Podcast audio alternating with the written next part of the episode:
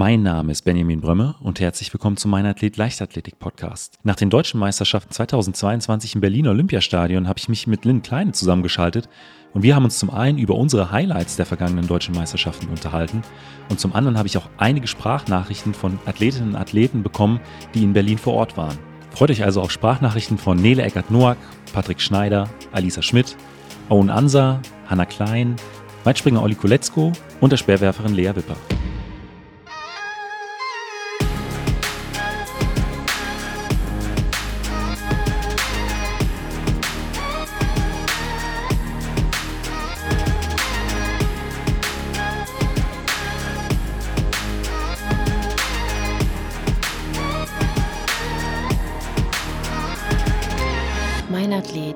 Leichtathletik-Podcast aus Frankfurt am Main.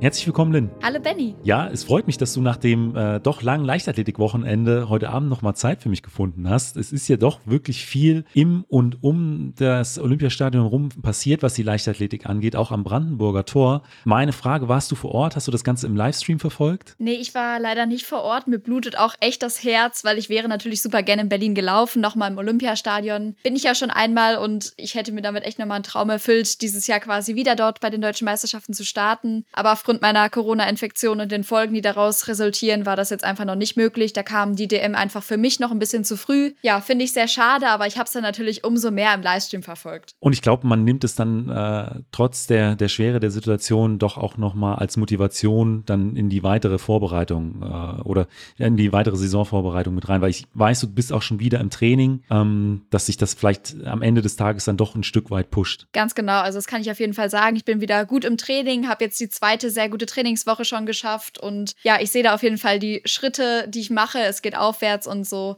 Der Weg ist das Ziel, sage ich mir gerne. Das ist, glaube ich, ein ganz schönes Motto und genauso sehe ich das auch. Also es wird nochmal Gelegenheiten geben, quasi dort zu laufen und die werde ich dann ergreifen. Ähm, bei mir äh, was ähnlich. Ich habe nicht darauf spekuliert, äh, überhaupt bei den äh, Deutschen äh, tatsächlich an den Start zu gehen. Ich hatte aber geplant, zumindest in Berlin zu sein als Zuschauer. Es hat bei mir leider diesmal auch nicht geklappt. Aber durch die, ja, ich glaube, jeden Tag waren es sechs, sieben Stunden Livestream, äh, konnte man auch von zu Hause wirklich gut äh, alles mitverfolgen. Ja, das habe ich genauso gesehen. Also der Livestream war echt schön und auch gut kommentiert. Da habe ich mich sehr gefreut, dass das quasi so gut dargestellt worden ist. Und äh, das Ganze ging ja nicht am Samstag los, sondern tatsächlich schon am Donnerstag, den äh, 23. Juni, und zwar mit dem Kugelstoßen der Frauen. Äh, nicht im Olympiastadion, aber trotzdem vor einer sehr, sehr coolen Kulisse, sondern äh, vor dem Brandenburger Tor. Und da hat eine Ehe ehemalige Mehrkämpferin gewonnen, äh, Sarah Gambetta aus Hessen. Ich kenne sie tatsächlich auch noch äh, persönlich hier aus Frankfurt aus ihrer Mehrkampfzeit. Ähm, sie hat sich ja irgendwann dazu entschieden, sich zu spezialisieren auf, äh, auf das Kugelstoßen und äh, konnte jetzt am Donnerstag äh, im Prinzip die DM einläuten mit dem ersten Titel und äh, der ging an sie mit 18,67 Meter. Also sie hat in diesem Jahr 18,88 Meter stehen. Es ist auch ihre persönliche Bestleistung, also sprich beim ersten Saisonhöhepunkt dieses Jahres hat sie auch schon fast da an diesen Werten gekratzt. Also ähm, 20 Zentimeter, 21 Zentimeter an der persönlichen Bestleistung vorbei äh, ist jetzt nicht so viel. Und man muss auch sagen, es war ein, ja tatsächlich spannender Zweikampf zwischen ihr und Katharina Maisch, die äh, mit 18,62 Meter ja nur 5 Zentimeter hinter Sarah lag. Ja, war auf jeden Fall mal eine ganz angenehme Idee, finde ich, da das Kugelstoßen auszulagern, weil es das Ganze natürlich auch wieder präsenter macht, so für die Zuschauer und Zuschauerinnen. Ja. Also ich glaube, das hat dadurch nochmal eine ganz andere Aufmerksamkeit bekommen bekommen und das finde ich eine nette Idee auf jeden Fall. Auch das, was ich so von den Sportlerinnen und Sportlern selbst gehört habe, war erstmal sehr positiv, dass die Kulisse gestimmt hat, die Atmosphäre gestimmt hat und dann haben ja die Leistungen das quasi auch nochmal bestätigt. Und ich finde, es ist dann halt auch einfach nochmal, also die Aufmerksamkeit ist zwangsläufig dann nochmal deutlich mehr bei den Werferinnen und Werfern, weil man sich auf diese eine Disziplin fokussieren kann als, als Zuschauer. Das ist manchmal ähm, auch für mich, wenn ich im Stadion bin, so die Schwierigkeit. Es passiert teilweise doch sehr viel, fast zeitgleich und ähm, das geht manchmal so ein Stück weit auf, äh, auf Kosten der Werferinnen und Werfer. Und ich sag mal, wenn man da äh, exklusiv die, die Zuschauer für sich hat, ist es dann, äh, steht man auch zwangs, äh, de dementsprechend auch mehr, äh, mehr im Mittelpunkt. Ja, da bin ich ganz bei dir. Also auch als Leichtathletin Athletin verliere ich manchmal den Überblick, wenn doch vieles parallel läuft und dann ist man natürlich komplett im Fokus auf eine Disziplin. Ich glaube, das hat auch Vorteile. Ja, und äh, dann am Freitag ging es dann vor dem Brandenburger Tor weiter mit den Männern im Kugelstoßen. Da hat sich, ja, man kann sagen, Seriensieger David Storl auch in diesem Jahr wieder durchgesetzt. Äh, mit äh, 20,32 Meter hat er auch eine Saisonbestleistung, eine neue Saisonbestleistung aufgestellt und äh, er lag knapp 30, 40 Zentimeter vor Simon Bayer aus Sindelfing, der mit 19,94 Meter nicht ganz an seine Saisonbestleistung von 20,41 Meter herangekommen ist und äh, auch vor dem drittplatzierten äh, Dennis Lukas, der 19 Meter, äh, 19 Meter 39 ja da die Bronzemedaille holen konnte. Da würde ich aber vorschlagen, wir blicken dann mal ins Stadion, auf die Stadionrunde im Olympiastadion. Ähm, Blind, was ist denn über die 800 Meter passiert am Wochenende? Ja, auch einiges. Ich würde sagen, wir fangen einfach mal mit den Mädels an, weil die auch als erstes gelaufen sind. Da hat Christina Hering sich durchgesetzt vor Maite Kohlberg und wiederum vor Lucia Sturm. Das waren die Platzierten da über die 800 Meter. Christina Hering hat damit den achten Titel für sich ja, errungen auf jeden Fall und konnte sich durchsetzen. Es war eher so ein Bummelrennen und sie hat hinten raus dann nochmal beschleunigt, aber ich finde, Maite hat ihr das Leben ganz schön schwer gemacht. Also es war jetzt auch kein Selbstläufer und auch die Zeiten sind äh, für ein Meisterschaftsrennen absolut solide. Also 2.00.73 war die Siegerzeit von Christina und ich finde, das kann sich für eine deutsche Meisterschaft auf jeden Fall sehen lassen. Ja, ja, sie sind durchgegangen. Ich sehe es gerade ähm, nach einer Minute äh, 33. Äh, da war noch äh, Maite Kohlberg vorne. Also es war tatsächlich bis zum Ende ein, ein packendes Rennen. Eine, äh, äh die man auf den 800 Metern auch häufig sieht, äh, die habe ich da vermisst. Ähm, Katharina Trost, sie ist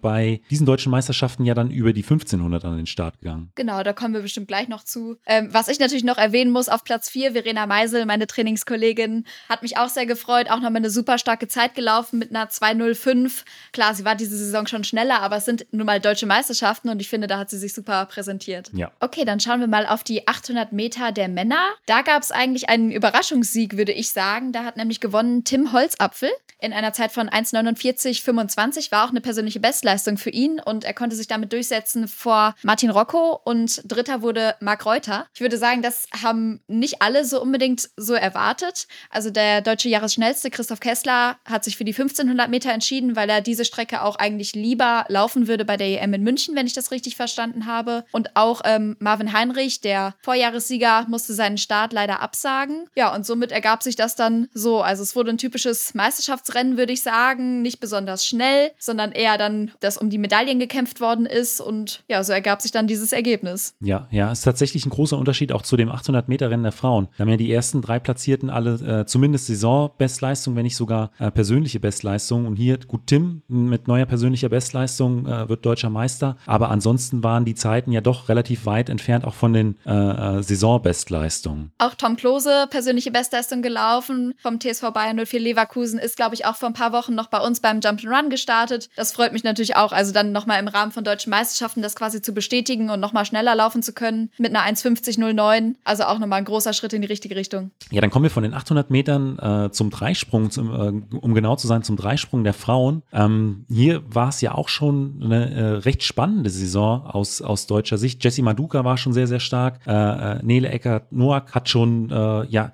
die Norm abhaken können. Äh, Christine Giersch ist bisher noch nicht in die Saison eingestiegen. Also für sie war, waren die deutschen Meisterschaften im Prinzip auch der Einstiegswettkampf. Äh, und dementsprechend äh, habe ich auch relativ äh, gespannt auf, äh, auf das Dreisprungfinale der Frauen geschaut. Und ähm, ich muss sagen, das hat es auch in sich, äh, unter anderem auch aufgrund der Wetterbedingungen. Also ähm, der Dreisprung der Frauen musste in der Mitte mal abgebrochen werden wegen eines, wegen eines Unwetters. Äh, das ist jetzt auch eine Sache, die kommt nicht alle Tage vor. Ich, es gibt da später auch noch einen Einsprecher von Nele, da äußert sie sich auch noch mal dazu. Da hatte ich sie gefragt, wie bist du auch mit dieser Unterbrechung äh, umgegangen? Aber man muss sagen, äh, am Ende des Tages ist sie damit sehr gut umgegangen, denn sie konnte den Titel im Dreisprung der Frauen ähm, nach Göttingen holen. Sie gewann äh, das Finale mit 14 Meter 14 äh, vor Christin, äh, Christine Giersch mit 14 Meter glatt. Wobei es auch so war, dass Christine zunächst im vierten Versuch auch an Führung lag und Nele tatsächlich erst im sechsten und letzten Versuch dann die 14 Meter 14 rausgehauen hat, Nervenstärke bewiesen hat und eben den, den Titel dann nach Göttingen geholt hat. Und Jessie Maduka habe ich eben auch schon angesprochen. Sie wurde jetzt am Wochenende mit 13 Meter 77 Dritte und konnte damit nicht ganz an ihre,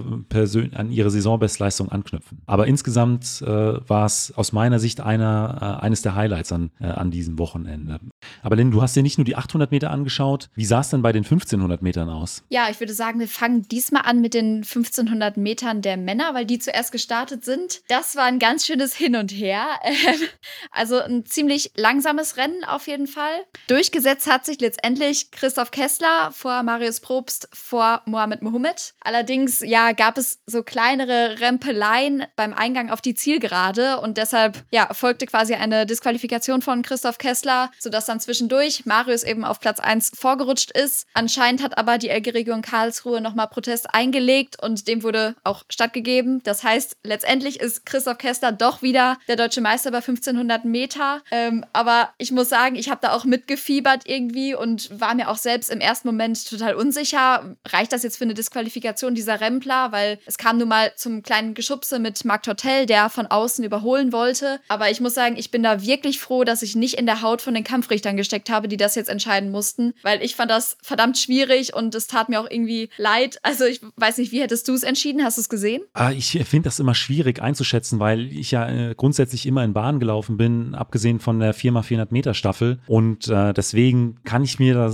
kein wirkliches Urteil zu bilden. Klar, die haben sich berührt, aber äh, inwieweit das dann tatsächlich dazu einer massiven Behinderung geführt hat, da, da fehlen mir einfach die Erfahrungen. Also, und es zeigt ja auch, äh, dem Protestern von Christoph recht gegeben wurde, ähm, dass er dann doch äh, schlussendlich deutscher Meister geworden ist, ähm, dass es die Offiziellen dann ähnlich gesehen haben. Aber ist, ich, ich finde es schwierig, gerade auch aus so einer dynamischen Situation in so einem Rennen heraus, äh, ähm, da äh, eine, eine glasklare Entscheidung zu treffen. Ja, natürlich. Die Jungs sind da auf den letzten 100 natürlich mit einer wahnsinnigen Geschwindigkeit auch unterwegs. Und im ersten Moment hatte ich auch gedacht, okay, ähm, Marc Tortel zieht von außen rein irgendwie und schneidet eher den Weg ab. In der Wiederholung sah es dann doch wieder ein kleines bisschen anders aus. Da hat man nun mal schon gesehen, dass der Arm von Christoph da ein bisschen rausgegangen ist. Aber wie gesagt, das ist keine Entscheidung, die ich treffen möchte, weil das ist total schwierig dann auch für die Jungs. Ich hoffe, die haben sich da jetzt geeinigt und ich hoffe auch, dass das untereinander gut geklärt ist und die da alle fein mit sind. Ja, und ich glaube, gerade bei den 800 und bei den 1500, da passiert das halt schon häufiger mal, dass äh, da vielleicht ein Ellenbogen ein bisschen weiter nach außen geht oder dass es einfach ein, ein, ein Gerangel gibt, äh, wenn jemand eine Lücke sieht, versucht da durchzuziehen und die dann vielleicht nochmal äh, geschlossen werden soll. Es gehört vielleicht nicht zur Tagesordnung, aber es kommt schon immer mal wieder vor und äh, gerade bei den, ja, in, in dem Bereich der Mittelstrecke gibt es einfach immer mal wieder solche, äh, solche Aktionen. Äh, ich habe ja eben auch schon Katharina Trost angesprochen. Ähm, sie ist ja in diesem Jahr nicht über die 800 Meter bei den deutschen Meisterschaften an den Start gegangen, ähm, weil sie bei den 1500, über die 1500 Meter unterwegs war. Lynn, äh, wie, sah denn, wie sahen denn die 1500 Meter insgesamt bei den Frauen aus? Ja, also erstmal natürlich auch sehr stark besetzt. Also auch Hannah Klein, die jetzt zuletzt erst die WM-Norm unterbieten konnte in 403,85, war auch am Start. Absagen musste eben leider Konstanze Klosterhalfen. Die konnte generell bei der DM gar nicht an den Start gehen, weil eine Corona-Infektion sie jetzt kurzfristig ausgebremst hat. Das hat das Ganze natürlich ja ein bisschen weniger spannend gemacht, würde ich sagen, einfach von außen. Auch Katharina Granz war aber wieder am Start. Sie konnte mit einer Sonderstartgenehmigung dann in Berlin auftreten, weil sie bisher eben in diesem Sommer noch nicht so in Erscheinung treten konnte. Und letztendlich ausgespielt hat es sich dann mehr oder weniger so wie erwartet. Also da gab es jetzt keine großen Überraschungen, würde ich meinen. Hannah Klein hat gewonnen in einer Zeit von 4,22,13 vor Kathi Trost, vor Vera Coutelier. Ja, die Zeiten sprechen für sich. Es war ein typisches Meisterschaftsrennen, sehr ruhig und gemächlich am Anfang und es entschied sich dann wirklich auf der letzten Runde, wo dann nochmal das Tempo gehörig angezogen worden ist. Ja, ja, ich sehe, ich habe es gerade hier vor mir, gerade die äh, zweite Durchgangszeit, die zweite Runde in 1,17,36 und dann die Schlussrunde in 57 Sekunden, also eine Differenz von 20 Sekunden. Da äh, sieht man auch nochmal äh, glasklar, wie deutlich da auch die Geschwindigkeitsunterschiede waren. Also äh, insbesondere da in der zweiten Runde äh, war es eher so ein, ein Bummelrennen, würde ich sagen. Ja, absolut. Also das hat man auch gesehen, dass es für die Mädels dann natürlich mehr oder weniger Jogging und dann hinten raus wurde aber nochmal gehörig das Tempo angezogen. Das Tempo anziehen ist für mich gerade das richtige Stichwort. Ich schwenke nämlich gleich oben auf die 400 Meter. Da würde ich gerne anfangen mit den 400 Metern der Frauen. Ähm, und hier ist die äh, deutsche Meisterin, äh, ich glaube, es war nicht anders zu erwarten, Corinna Schwab. Sie war ja äh, vor zwei Wochen in Wetzlar beim Fast Arms Fast Legs Meeting über die 200 Meter am Start, ist dort mit, ähm, ich glaube, 22, 51, 21, 59 die schnellste Zeit einer Deutschen seit 1999 gelaufen. Und die 200 Meter sind ja immer ein sehr guter Indikator dafür, was dann über die 400 Meter auch gehen kann, wenn man diese Geschwindigkeit über die komplette Runde äh, halbwegs mitnehmen kann. Und ähm, dass Corinna fit ist, hat sie schon im Vorlauf bewiesen. Äh, in, da ist sie nämlich mit einer 50,91 äh, eine neue persönliche Bestleistung gelaufen und hat auch erstmalig die äh, 51 oder die 50 Sekunden Schallmauer geknackt. Ja, eine unglaublich starke Zeit nach dem äh, äh,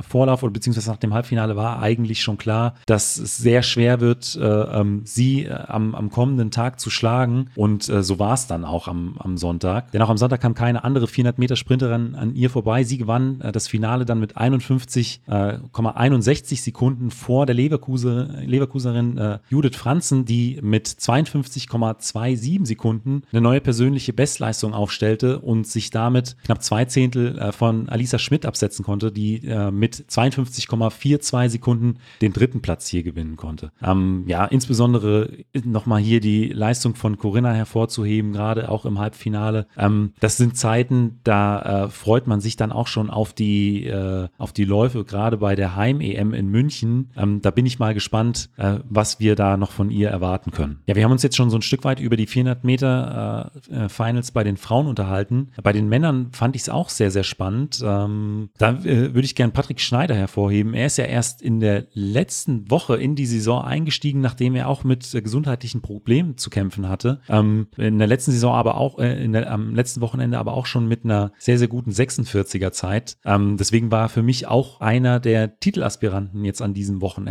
Ähm, aber neben ihm natürlich auch noch in dieser Saison bereits sehr stark gewesen, äh, Marc Koch, äh, der für die LG Nord Berlin startet, äh, Manuel Sanders aus Dortmund, äh, der schon in diesem Jahr unter 46 äh, Sekunden gelaufen ist und natürlich auch Marvin Schlegel aus, aus Chemnitz, der in diesem Jahr auch schon äh, deutlich unter der 46er Marke war. Dementsprechend ähm, war es für mich vor dem 400-Meter-Finale äh, dann die Spannung sehr, sehr groß, weil ich nach den Halbfinals nicht hätte sagen können, jetzt haben wir hier einen absoluten Top-Favoriten. Äh, zumal ähm, die Windbedingungen in den jeweiligen Läufen ja dann auch nie identisch sind. Und äh, ja, wenn dann die Konkurrenten dann in einem Lauf zusammenkommen, ähm, werden aus meiner Sicht dann die Karten immer dementsprechend dann auch nochmal neu gemischt. Und so war es aus meiner Sicht auch ein, äh, spannendes Rennen. Am Ende konnte sich Marvin Schlegel aus Chemnitz durchsetzen. Er ist ganz knapp an seiner Saison äh, Bestzeit vorbeigeschrammt. Er hatte ja eine 45,76 in diesem Jahr schon stehen, ist äh, mit einer 45,77, also ein Hundertstel hinter seiner Saison und persönlichen Bestleistung hier deutscher Meister geworden. Vor, ich habe ihn eben schon angesprochen, äh, Patrick Schneider. Er ist äh, mit einer 49, äh, mit einer 45,99 hier auf den zweiten Platz gekommen. Natürlich auch Saisonbestleistung für ihn und gerade nach den ja doch schwierigen Wochen, die er, die er da hatte, glaube ich, äh, ein äh, sehr, sehr schöner Erfolg. Auf Platz 3 landete dann äh, Manuel Sanders aus Dortmund mit einer 46,04, also nur 500 äh, hinter Patrick. Also ein hauchdünner Vorsprung, den er da noch ins Ziel bringen konnte. Und auf Platz 4 der am Anfang auch erwähnte Marc Koch, der mit 46,39 eine Zehntel hinter seiner Saisonbestleistung und auch nur zwei Zehntel hinter seiner persönlichen Bestleistung da ins Ziel kam. Also ein, ein sehr, sehr schönes Rennen über die, äh, über die Stadionrunde. Und da bin ich dann tatsächlich auch mal gespannt, was die äh, 4x400 Meter Staffel in, in München zu bieten hat. Aber ähm, Lynn, wie sah es denn bei den 5000 Metern aus? Genau, wir werden noch mal ein bisschen länger, was die Distanz angeht. Ich würde sagen, wir fangen an mit den Männern, weil die ja schon am Samstagabend dran waren, im Vergleich zu den Frauen, die erst Sonntagabend laufen durften. Ich würde sagen, ja, da ist Mohamed Mohammed seiner Favoritenrolle gerecht geworden. Es war eigentlich klar, wenn er so seine Stärke ausspielen kann, dann sollte an ihm kein Weg vorbeiführen. Das liegt einfach daran, dass er ja schon Anfang Mai eine Zeit von 13.03 gelaufen ist und damit sich auf Rang 2 der ewigen deutschen Bestenliste hinter Dieter Baumann schieben konnte. Ähm, wir erinnern uns nochmal, das war dieses Rennen, wo er wirklich Jakob Ingebrigtsen dann herausgefordert hat. War auch ein sehr enger ja. Zieleinlauf und somit war eigentlich klar, ähm, Mohamed ja, bringt gerade einfach die Form mit, um dieses Rennen auch zu gewinnen. So die ähm, ja, Läufer, die es ihm am ehesten noch streitig machen könnten, waren Sam Parsons oder Max Torwitt, wobei auch ähm, Aaron Bienenfeld und Nils Vogt nicht abgeschrieben werden sollten. Und genauso ergab es sich dann auch. Also Mohamed Mohammed gewann dann in einer Zeit von 13:43:16 vor Sam Parsons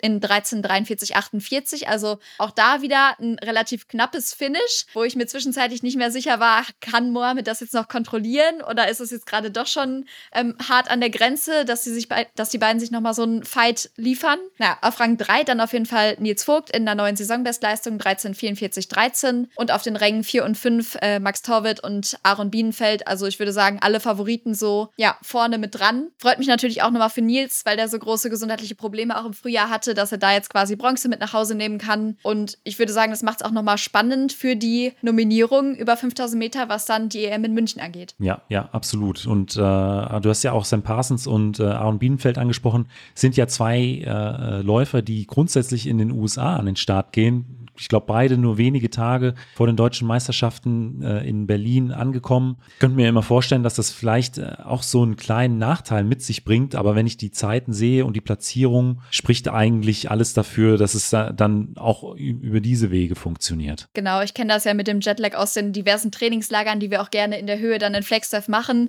Also das ist gar nicht so einfach, damit umzugehen. Aber ja, ich denke, die Jungs haben gezeigt, dass dem da nichts im Wege stand und dass sie da echt auch trotzdem performen können. Und man muss natürlich auch die Temperaturen nochmal berücksichtigen. Die waren natürlich heute auch nochmal besonders hoch und ich denke, darunter hatten dann auch die Frauen ordentlich zu kämpfen. Ja, gerade in so einem äh, Kessel wie, Olymp äh, wie, dem Olympiastadion in Berlin, äh, da sind es dann im Zweifel auch nochmal zwei, drei, vier Grad äh, wärmer und dann über diese Distanzen, ähm, ja, ein Vorteil ist es nicht. Ich sag mal, im Kurzsprint äh, freut man sich immer, wenn äh, es mindestens 30 Grad sind. in der Mittel- und in der Langstrecke sieht es definitiv anders aus. Ja, dann lass uns doch einfach mal zu den Frauen springen, wenn das okay ist.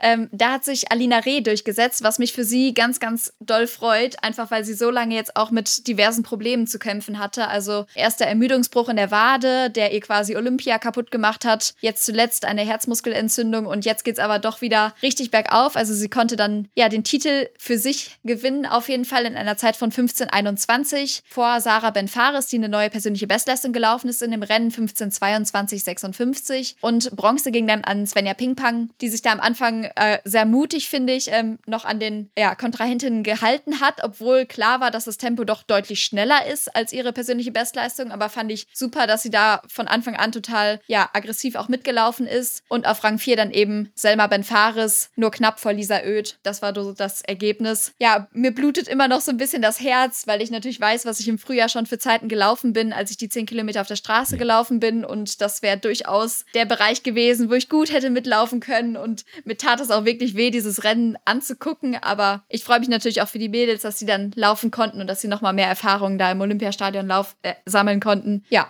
Ja, das kann ich mir vorstellen. Also gerade wenn es dann die eigene Disziplin ist, äh, ähm, das dann vor dem Fernseher mit an, äh, anzuschauen. Es gibt leichteres. Ja, genau. Aber ich habe eben im Kopf, ich bin auf der Straße, glaube ich, nur 16, 24 durchgelaufen beim 10er in Leverkusen. Also das wären durchaus Regionen gewesen, wo ich gerne mitgekämpft hätte. Aber ja, das gibt mir einfach nochmal die Motivation, noch härter an mir zu arbeiten, noch stärker zurückzukommen. Und ich glaube, ich sehe den Fortschritt da und genauso machen wir dann noch weiter. Was würdest du um sagen? da sind, irgendwann wieder stehen zu können. Was würdest du sagen, sind so die größten Unterschiede äh, von 5000 Meter Rennen auf der Bahn beziehungsweise dann auf der, auf der Straße oder äh, unterscheidet sich das am Ende des Tages gar nicht so großartig? Oh doch, also ich finde, es macht schon einen sehr großen Unterschied. Die Straßenläufe sind natürlich immer geprägt von ein bisschen mehr Abwechslung, ähm, dadurch, dass man meistens einen größeren Kurs hat und eben nicht im Stadion läuft. Also die Zuschauer sind einfach nochmal ein bisschen ja, näher dran oder motivierter, als es im Stadion der Fall ist. Und natürlich spielen auch die Schuhe da nochmal eine Rolle. Also auf der Straße laufe ich dann eben in meinen Carbon-Schuhen. äh, Im Stadion sind es dann die Carbon-Spikes. Also es macht auch nochmal einen Unterschied. Und ich finde auch, dass man das vorher nochmal ein bisschen trainiert haben muss, dass man die Tempoläufe dann auch in Spikes macht. Weil ansonsten zerfetzt man sich da doch recht schnell die Waden mit. Aber ähm, ich mache beides auf jeden Fall gerne. Also ich finde, es hat beides so seinen Reiz. Sowohl die Bahn im Stadion natürlich, vor allem wenn es dann so ein Stadion ist wie das Olympiastadion in Berlin mit der blauen Bahn. Aber auch die Straßenläufe haben irgendwie so ihren eigenen Charme. Also ich finde, es hat beides was. Dann würde ich vorschlagen, ähm, schauen wir jetzt mal in den Kurzsprintbereich und da würde ich mit den 100 Metern der Männer beginnen. Da gab es ja im Vorfeld schon einige, die in diesem Jahr sehr, sehr starke Zeiten gelaufen sind. Ähm, Kevin Kranz mit einer 10, 18 in diesem Jahr schon unterwegs gewesen. Lukas Ansa Pepra 10,11 Sekunden. Julian Wagner 10,12 Sekunden äh, und Owen Ansa mit 10,08 Sekunden. Also alles auch gar nicht so weit weg äh, vom deutschen Rekord und äh, jetzt auch niemand, der sich wirklich absetzen konnte vom, im Vorfeld vom, von äh, dem, dem Rest des Feldes. Ja, und dementsprechend äh, hatte ich vor dem Finale auch keinen, äh, keinen wirklichen Favoriten. Äh, am Ende war es dann aber tatsächlich so, dass sich äh, der jahresschnellste äh, Owen Anser dann auch mit einer 10.09 äh, nur eine Hundertstel hinter seiner Saisonbestleistung vom Rest des Feldes absetzen konnte. Er gewann vor Julian Wagner, der mit äh, 10,12 Sekunden eine neue Saisonbestleistung aufstellen konnte und auf Platz 3 landete Lukas Ansa Pepra, der mit mit 10,17 auch nicht weit weg von seiner äh, Saisonbestleistung war. Platz 4 erreichte dann Kevin Kranz 10,21, ähm, also alles sehr, sehr dicht. Auf Platz 5 Milos Kupin Alpha mit einer 10,23 und einer persönlichen Bestleistung, also die ersten fünf innerhalb von äh, anderthalb Zehntel Sekunden. Es war ein spannendes Rennen und dass die deutschen Sprinter äh, in dieser Saison wirklich fit sind, haben sie auch schon in der Staffel bewiesen. Vor einigen Wochen neuen deutschen Rekord aufgestellt mit einer 37,99 in der 4x100 Meter Staffel. Also da freue ich mich auch äh, bei der EM zum einen über die äh, über den ein oder anderen Einzelstart, aber dann auch über die äh, Leistung in der äh, in der 4x100 Meter Staffel. Ja, genau, da haben Staffeln ja auch irgendwie nochmal so das gewisse Etwas, weil auch so ein bisschen der Team Spirit noch mehr durchkommt. Also da kann einfach so viel passieren, vor allem bei den 4x100 Metern, weil das so hohe Geschwindigkeiten sind. Also, dass da mal schnell der Staffelstab irgendwie verloren geht oder ein Wechsel nicht optimal klappt, das passiert, glaube ich, in jedem Rennen und deshalb macht das nochmal für Zuschauerinnen und Zuschauer von außen deutlich spannender. Und die Jungs haben ja auch wirklich gezeigt, dass in der Breite da auch ja eine gewisse Leistung auf jeden Fall da ist, wie du gerade gesagt hast, mit dem neuen deutschen Rekord. Und auch alle sind jetzt hier sehr nah an ihrer persönlichen Bestleistung dran gewesen. Also denke, da können wir uns wirklich auf München freuen. Ja, dann würde ich vorschlagen, schauen wir uns auch mal die 100 Meter äh, der Frauen an. Da gibt es ja auch einige sehr, sehr bekannte Namen, die äh, zumindest gemeldet waren. Unter anderem Alex Burkhardt und auch die, war ja auch die Vorjahresmeisterin über die 100 Meter. Dann Gina Lückenkämper, die ja in dieser Saison schon sehr, sehr stark war. Rebecca Hase war gemeldet. Lisa Meyer vom Sprintteam Wetzlar. Also äh, auf dem Papier waren da schon sehr, sehr viele, sehr, sehr schnelle Sprinterinnen äh, gemeldet. Aber auch hier gab es die eine oder andere Abmeldung wegen gesundheitlicher Probleme. Da allen voran leider Alexandra Burkhardt. Äh, wir haben es vorhin auf Instagram gelesen. Sie hatte sich einen schweren äh, Magenvirus eingefangen und musste dementsprechend äh, beide Starts sowohl über die 100 als auch über die 200 Meter absagen. Das äh, von hier aus erstmal gute Besserung äh, an sie. Äh, sowas vor dem ersten Saisonhöhepunkt ist natürlich immer sehr, sehr bitter. Dementsprechend sah dann die Finalaufstellung ein Stück weit anders aus, als äh, ich sie mir äh, vor den Meisterschaften tatsächlich vorgestellt habe. Äh, denn neben Alex Burgert fehlte dann auch äh, Tatjana Pinto, die äh, auch bei den deutschen Meisterschaften hier erst eingestiegen ist, im äh, Vorlauf und in den Halbfinals noch mit dabei war, aber dann im Finale nicht an den Start gegangen ist. Genau, ich glaube, sie hatte auch Probleme mit der Wade, wenn ich es richtig gelesen hatte. Also, dass sie die Vorläufe noch gemacht hatte, ja. sich dann eigentlich in physiotherapeutische Behandlung begeben wollte. Aber ja, es war ja ein bisschen die Problematik mit dem Wetter in Berlin und da kam es dann ab und zu zu Zeitplanverzögerungen, die dann aber wieder aufgeholt worden sind. Und so, ja, hat sie es dann einfach nicht mehr rechtzeitig geschafft, sich da ordentlich behandeln zu lassen und wollte das Risiko ja. dann auch nicht eingehen. Ja, man hat da tatsächlich auch seine Abläufe. Wenn es dann zu Verschiebungen kommt, was natürlich auch immer mal passieren kann, ist es dann doch schwierig, dann super flexibel zu reagieren, weil ähm, man muss ein gewisses Aufwärmprogramm durchspielen und wenn es dann vielleicht dann äh, ein Zeitverzug nochmal aufgeholt wird, un unverhofft, dann wird es tatsächlich schwierig. Neben Tatjana Pinto, die ihren Start dann abgesagt hat, äh, auch Lisa Meyer aufgrund muskulärer äh, Beschwerden hat sie darauf verzichtet, äh, im, ich glaube im Halbfinale dann auch bereits an wieder an den Start zu gehen, um einfach nichts für die, für die weitere Saison zu riskieren. Aber schauen wir mal auf, de, auf das Endergebnis des, äh, der, äh, des Finallaufs und da keine große Überraschung, ganz oben Gina Lückenkämper mit äh, einer neuen Saisonbestleistung. Sie hatte ja bisher eine 11.04 stehen aus Wetzlar gehabt und hier konnte sie im Berliner Olympiastadion quasi äh, vor heimischem Publikum das erste Mal seit langem wieder die 11 Sekunden Schallmauer knacken. Sie ist nach 10,99 Sekunden ins Ziel gelaufen, also eine extrem starke Zeit und äh, hinter ihr äh, Rebecca Hase mit 11,20 Sekunden ebenfalls eine neue Saisonbestleistung und auf Platz 3 dann Jasmin äh, Quattro, auch eine sehr, sehr erfahrene Sprinterin mittlerweile. Sie ist auch schon seit vielen Jahren immer äh, vorne mit dabei und auch sie konnte eine neue Saisonbestleistung aufstellen, äh, ist zeitgleich mit ihrer Schwester nach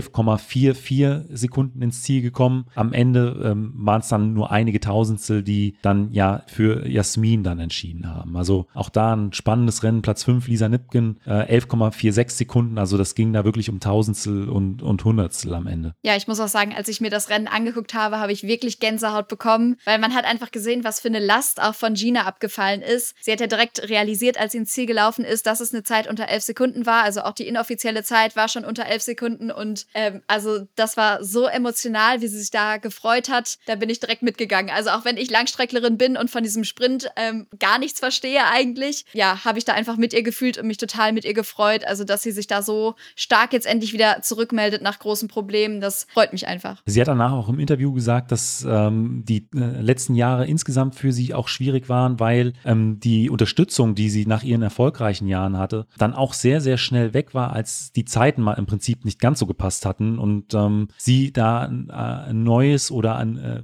sie froh ist, eine, so ein gutes Umfeld zu haben, dass sie da auch in den äh, letzten Jahren motivieren konnte und aufbauen konnte, weil es wohl insbesondere auch im Internet da sehr, sehr viele äh, kritische Stimmen immer gab, aber im Gegenzug wenige, die sie versucht haben zu unterstützen. Ähm, muss ich ihr tatsächlich auch recht geben, das liest man dann häufig auch sehr schnell, wenn dann jemand, der mal erfolgreich äh, über eine gewisse Zeit war, äh, plötzlich mal nicht diese Zeiten oder diese Leistung abrufen kann, äh, dass dann häufig ja so ein Stück weit dann auf die äh, Leute eingetreten wird, äh, sehe ich äh, im Prinzip auch immer schwierig, weil ähm, du weißt selbst, wie es ist im Leistungssport. Es gibt Höhen und Tiefen, es gibt Verletzungen, es gibt einfach mal insgesamt schwierige Trainingsumstände und äh, dass man da Jahr für Jahr seine Leistung steigern kann oder ähm, auf einem immer auf einem hohen Niveau trainieren kann oder Leistung abrufen kann, ist einfach unmöglich. Äh, dementsprechend hat es mich auch sehr gefreut, als dann bei ihr da die 10 vor dem Komma stand. Ja, da kann ich dir nur zustimmen. Also es gehören einfach diese Höhen und Tiefen irgendwie immer mit dazu und dann ist es total schade, wenn so das gesamte sportliche Umfeld, also um Trainerinnen, Trainer oder auch ja, Sponsoren dann einfach da wegbrechen oder einfach nicht mehr das äh, nötige Vertrauen entgegenbringen. Ja. Weil, na, sind wir ganz ehrlich, wir trainieren halt auf einem sehr hohen Niveau, wir sind großen Belastungen ausgesetzt und dann kann es nun mal sein, dass irgendetwas nicht so gut läuft und da gibt es auch häufig gar keinen Schuldigen für, ne? So eine Krankheit oder Verletzung. Vielleicht ähm, kann da keiner was für, vielleicht ist keiner dafür verantwortlich und trotzdem muss man als Athletin oder als Athlet dann einfach weitermachen und durchtrainieren und wenn dann der nötige Rückhalt fehlt, ist es schon manchmal eine größere Herausforderung, als es eigentlich sein könnte. Ja, absolut. Ja, ich würde vorschlagen, wir bleiben äh, direkt beim Kurzsprint bei den Frauen. Äh, ich würde mir ja immer noch mal wünschen, dass äh, äh Gina Lückenkämper auch noch mal über die 200 Meter an den Start geht, aber äh, ein Stück weit kann ich es auch nachvollziehen. Es ist noch mal eine komplett andere Belastung auch durch die Kurve als, als über die 100. Ähm, wer aber über die 200 Meter auch mit am Start war, war die äh, zweite über die 100 Rebecca Hase. Und hier äh, war über die halbe Stadionrunde niemand schneller als sie. Rebecca konnte das Rennen für sich entscheiden nach 23,02 Sekunden vor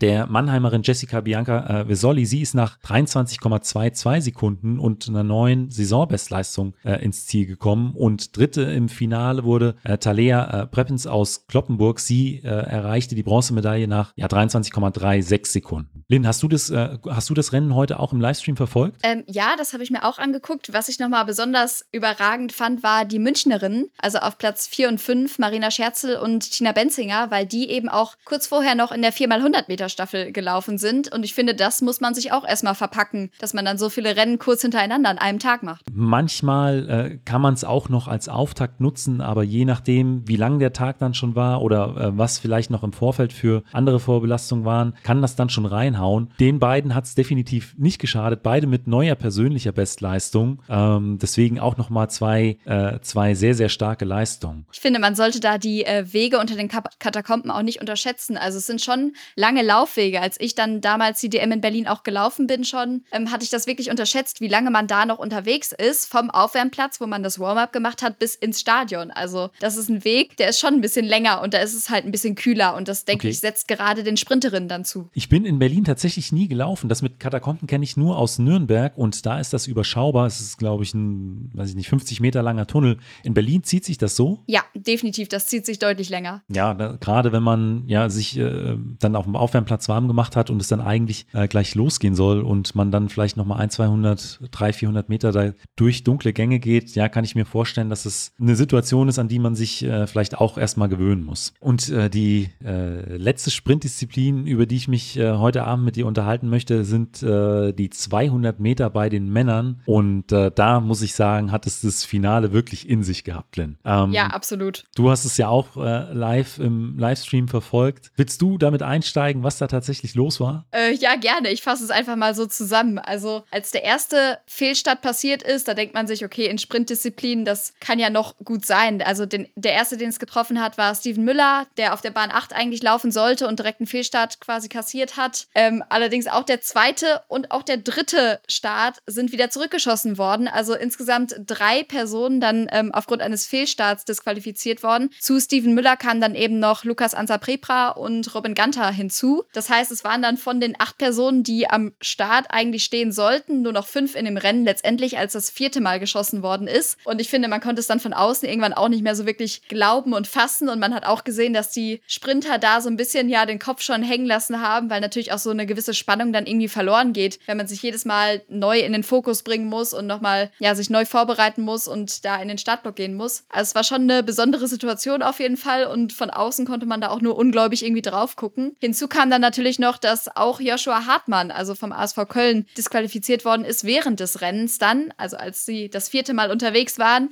weil er eben ja auf die Bahn getreten ist und ja quasi nach innen dann abgekürzt hat. Das heißt, letztendlich haben wir nur vier Ergebnisse stehen. Vielleicht möchtest du die einmal vorstellen. Ja, gewonnen hat Owen Ansa vom Hamburger SV. Er hat sich somit äh, zwei Titel an diesem Wochenende geholt. Äh, mit 20,41 Sekunden ist er auch nur ganz knapp an seiner persönlichen Bestleistung von 2035 äh, vorbeigeschrammt. Er hat sich von diesen vielen Fehlstarts also nicht aus der Ruhe bringen lassen. Auf Platz 2 landete James Adebola aus Berlin mit 20,88 Sekunden, ähm, auch relativ nah an seine Season-Best herangelaufen. Und Kevin Ugo auf Platz 3 mit einer neuen Saisonbestleistung 21,06 Sekunden äh, vor Jonas Hügen, der ebenfalls mit äh, Season Best nach 21,08 Sekunden äh, ins Ziel gekommen ist. Aber ich muss sagen, ich habe das tatsächlich selbst noch nie erlebt. Drei Fehlstarts oder drei Leute, die tatsächlich äh, in einem Rennen disqualifiziert wurden aufgrund eines Fehlstarts. Dass es immer mal äh, Situationen gibt, wo ähm, aufgrund technischer Probleme oder äh, anderer Sachen die Leute nochmal zurückgeschossen werden. Äh, das hatte ich auch, aber dass wirklich drei Leute durch einen Fehlstart aus einem Rennen geflogen sind, hatte ich noch nicht. Und es ist dann tatsächlich auch schwer, sich irgendwann wirklich zu konzentrieren, weil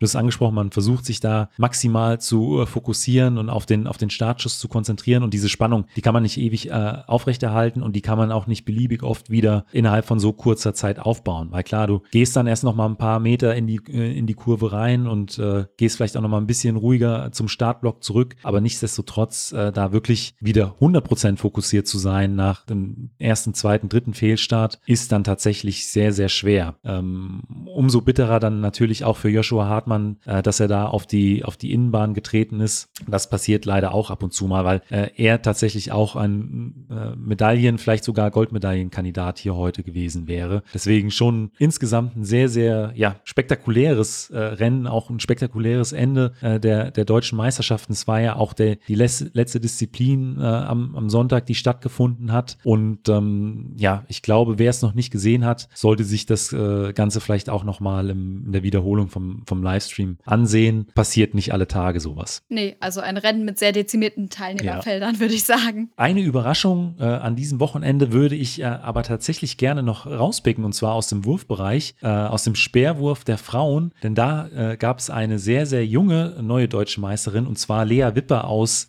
äh, aus Magdeburg. Also ähm, sie konnte das Finale auch mit neuer persönlicher Bestleistung für sich entscheiden. Sie hat, denn Lea hat direkt im ersten Wurf mit 60 Meter 98 eine neue persönliche Bestleistung aufgestellt äh, und den Speer so weit geworfen, dass keine andere Teilnehmerin aus dem Feld da auch nur noch annähernd herankommen konnte. Auf Platz 2 landete Annika Marie Fuchs äh, vom äh, SC Potsdam. Sie wurde mit 57 Meter 24 Zweite und auf dem dritten Platz äh, landete Dana Bergrath mit 56 Meter 90. Eine wirklich herausragende Leistung von Lea. Sie ist ja auch noch eine sehr, sehr junge Athletin. Da bin ich auch mal gespannt, wie sich das dann auch in den kommenden Jahren bei ihr noch entwickeln wird. Ja, also ich kenne Lea auch persönlich. Ich bin schon die ganze Zeit am Überlegen, von welcher Meisterschaft, aber wir müssen auf jeden Fall mal international zusammen am Start gewesen sein, also bei einer Europameisterschaft. Ich weiß nur leider nicht mehr, welches war, ob die U18 oder die U20 oder die U23. Es wäre alles möglich. Ähm, aber man hat auf jeden Fall direkt nach dem ersten Versuch halt schon gesehen, wie sehr sie sich gefreut hat. Ich glaube, die Athletinnen und Athleten aus den technischen Disziplinen haben da schon immer so ein Gespür für, sobald sie den Speer quasi loslassen. Ich kann das als Läuferin ganz schwer nachvollziehen, aber man hat auf jeden Fall ihr direkt angesehen, sie weiß, das war ein sehr guter Wurf und sie hat sich da auch ja. total gefreut, weil sie das direkt auch richtig einschätzen konnte, dass das das ein verdammt guter Versuch sein wird. Ob sie sich direkt ausgemalt hat, dass das den deutschen Meistertitel bedeuten würde, wage ich zu bezweifeln, aber umso schöner dann, dass das Ganze so ein Happy End genommen hat. Sie hat ihre Bestleistung da auch um anderthalb Meter gesteigert. Also ihre alte persönliche Bestleistung noch bei 59,40 Meter.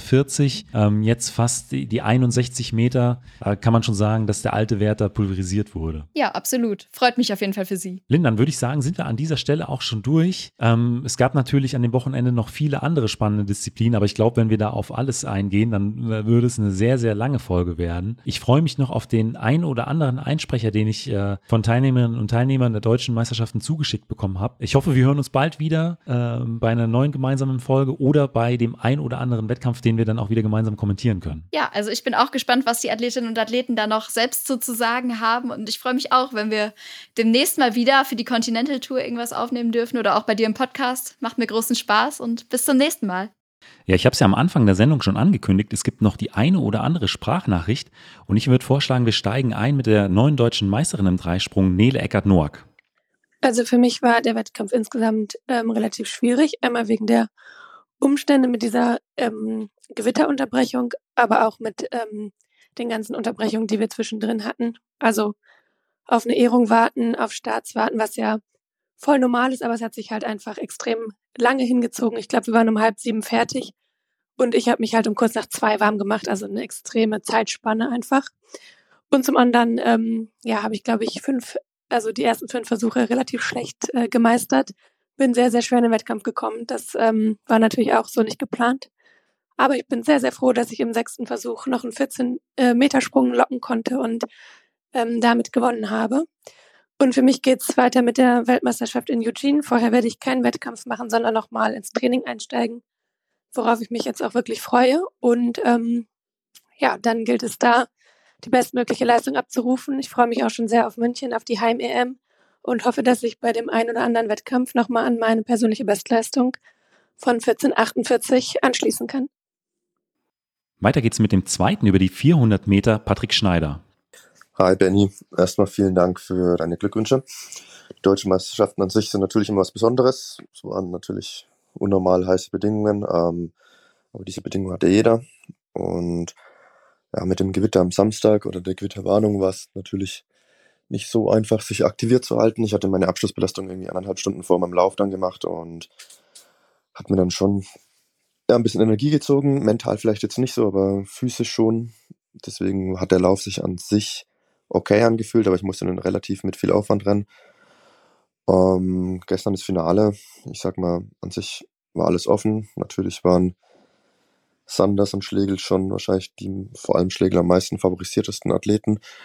Im 400 Meter Männerfinale, ähm, ja, ich habe alles gegeben. Bin jetzt im dritten Rennen nach Corona 45,99 gerannt. Ich glaube, wenn ich diese Erkrankung nicht gehabt hätte, dann wäre bestimmt noch ein bisschen mehr gegangen. Die weitere Aussicht für die Saison ist, ähm, ja, ich werde nächste Woche oder jetzt kommenden Sonntag in La Chaux vor 400 Meter nochmal angreifen und einen EM-Namen-Angriff wagen. Und ja, und dann reicht's eben oder eben nicht. Und dann geht's ziemlich wahrscheinlich nach Eugene für die Mixstaffel und für die 4x4 Männerstaffel. Das sollten wir jetzt auch noch drin sein und ja, ich freue mich auf alles, was kommt. Es wird jetzt noch eine intensive Saison mit vielen coolen Höhepunkten. Und auch von Elisa Schmidt habe ich eine Sprachnachricht bekommen. Hey Benjamin, ich habe mich wahnsinnig gefreut, äh, heute nochmal im Olympiastadion laufen zu dürfen. Es hat so viel Spaß gemacht und ich freue mich riesig über meine Bronzemedaille. Ähm, mit der Zeit bin ich nicht ganz so zufrieden. Ich wäre gerne ähm, ein bisschen schneller gelaufen und hätte sehr gerne die 51 von dem Komma stehen gehabt. Ähm, aber wer weiß, vielleicht klappt es ja demnächst noch, ansonsten hoffentlich nächstes Jahr. Und ähm, ja, für mich geht es jetzt hoffentlich weiter zu den Weltmeisterschaften. Ich hoffe sehr, dass ich jetzt ähm, für die Staffel nominiert werde. Und ja, freue mich riesig auf die nächsten Wochen. Und dann hoffentlich auch für die ähm, Heim-EM in München. Das ist natürlich auch noch ein sehr, sehr großes Highlight dieses Jahr, worauf ich mich riesig freue. Ähm, von dem her hoffe ich, dass ich mich auch dafür noch qualifizieren kann. Ähm, ja, ansonsten stehen jetzt erstmal ähm, gar keine anderen Wettkämpfe mehr in Planung, außer die WM und darauf liegt jetzt auf jeden Fall erstmal der Fokus. Genau, ansonsten, ähm, ja, wie gesagt, es hat wahnsinnig viel Spaß gemacht, auch vor Heimpublikum. Alle meine Freunde und Familie waren da und haben mich unterstützt. Das hat mir wahnsinnig viel bedeutet und äh, ich hoffe, dass ich noch ganz viele solcher Wettkämpfe erleben darf. Der deutsche Meister über die 100 und 200 Meter, Owen Ansa, hat mir auch seine Einschätzung zu seinen Rennen geschickt. Hi, erstmal danke, dass ich dabei sein darf. Gerechnet habe ich eigentlich nicht damit. Wir Jungs sind aktuell sehr stark drauf. Ich bin zwar als Jahre schnellste angereist, aber das heißt ja immer nichts. Man muss ja trotzdem die ganzen Läufe mitmachen und den Druck dann auch managen. Und ich denke, das ist mir ganz gut gelungen. Angefühlt haben sich die Läufe sehr gut, eher gut. Vorlauf wollten wir einfach nur, beziehungsweise also mein Team und ich wollten wir ähm, es ganz locker angehen, im Zwischenlauf dann etwas schneller und dann im Finale ganz schnell, wie es denn mir auch gelungen ist. Über die zweite 100 Meter Hälfte konnte ich meine Stärke zeigen und das ist mir sehr gut gelungen. Ziele für die EM und die WM ist ganz klar mit den mit der Staffel im Finale zu stehen und einzeln ähm, über 200 Meter an den Start gehen bei der WM und bei der EM überlegen wir uns noch, was wir da genau machen. Und das 200 Meter Finale von heute war auf jeden Fall sehr krass. Erstmal vor Beginn wurden drei disqualifiziert und dann zum Schluss wurde noch einer disqualifiziert. Also es war ein sehr, sehr krasses Rennen. Aber für mich persönlich war es ein sehr erfolgreiches Wochenende. Ich konnte mit zwei Goldmedaillen nach Hause gehen. Und auch Hannah Klein habe ich gefragt, wie aus ihrer Sicht der Wettkampf war. Äh, ja, ich bin glücklich ähm, über das Wochenende, ähm, dass ich meinen Titel verteidigen kon konnte. Das war die Aufgabe. Und ich weiß, dass es nicht so leicht ist gegen eine starke Kati Trost. Vera und Kati Kranz hatte ich auch noch so ein bisschen auf der Rechnung. Ähm, aber ja, gegen eine spezialisierte, naja, früher spezialisierte 800 Meter Läuferin sich durchzusetzen auf den letzten 100 Meter, das war schon ganz cool, gibt mir auch ein bisschen Selbstvertrauen für die Weltmeisterschaft, die jetzt auch als nächstes dann ansteht. Ähm, wir fliegen nächste Woche nach Eugene und ja, dann hoffe ich mir einfach, dass ich so weit wie möglich komme und mich dann ja auch wieder gut zurückkomme und mich gut auf die Europameisterschaft vorbereiten kann. Also das sind so die zwei Schwerpunkte noch für die Saison. Weitspringer Olli Koletzko habe ich nach seinem Eindruck zur deutschen Meisterschaft befragt. Ähm, also ja, mein Eindruck zu den deutschen Meisterschaften einfach gesagt wirklich geil. Ähm, das erste Mal Olympiastadion ist, glaube ich, für jeden was ganz Besonderes. Ähm, einfach da in diesem Stadion zu stehen. Man fühlt sich zwar sehr, sehr klein, aber es ist einfach eine unglaubliche Atmosphäre, wenn man dieses Stadion von innen sieht. Es macht Spaß, da zu springen. Also für mich hätte es kaum besser laufen können. Ähm, jetzt nach der Verletzung wieder ein bisschen Sicherheit in den Wettkämpfen zu bekommen, im Anlauf, im Absprung, dass man jetzt wieder gut arbeiten kann. Das war am Anfang ja ein bisschen das Problem. Aber äh, das Olympiastadion habe ich dann schon ein bisschen äh, weiter rausgetragen und ja, war wirklich ein tolles Wochenende. Und ich wollte natürlich auch von Lea Wipper wissen, wie die DM aus ihrer Sicht war. Also ich bin sehr, sehr happy mit dem Wettkampf heute, dass der erste Wurf gleich eine neue PB war und das erste Mal über 60 Meter hat mich natürlich sehr gefreut, auch dass ich im Endeffekt deutsche Meisterin geworden bin. Hat mich sehr, sehr happy gemacht und ich bin sehr, sehr zufrieden mit dem ganzen Wettkampf und dem ganzen Verlauf. Und genau, mein nächster Wettkampf ist jetzt in Linz in zwei Wochen. Und meine weiteren Ziele für diese Saison sind auf jeden Fall vielleicht bei der, äh, bei der EM teilzunehmen. Und genau auch die U23 Deutschen sind jetzt erstmal das nächste Ziel. Ich habe auf jeden Fall auch mit einer Medaille geliebäugelt, aber ich hätte wirklich ja träumen lassen, dass ich den ersten Platz belegen kann. Und das war's auch schon wieder mit der neuesten Folge vom Mein Athlet Leichtathletik Podcast. Vielen Dank nochmal für die vielen Sprachnachrichten, die ich bekommen habe. Die Daumen sind natürlich gedrückt für die kommenden Wettkämpfe und ich freue mich schon auf das, was in dieser Saison noch ansteht. Außerdem habe ich eine Anfrage von Amelie bekommen. Sie ist eine Hörerin des Mein Athlet Leichtathletik Podcasts und sie ist momentan auf der Suche nach neuen Sprint-Spikes, äh, insbesondere den Nike Max Flies. Die sind allerdings überall ausverkauft. Und äh, Ihre Frage an mich war, ob ich den ein oder anderen Shop kenne, der vielleicht noch das eine oder andere Paar zur Verfügung hat. Ich weiß selbst, dass solche Schuhe immer sehr, sehr schnell vergriffen sind. Also wenn ihr einen Tipp an Amelie habt, schreibt mir einfach über Instagram oder per E-Mail. Ich werde das Ganze dann an sie weiterleiten und ja, vielleicht finden wir ja ein paar Spikes für sie. Vielen Dank und bis zum nächsten Mal.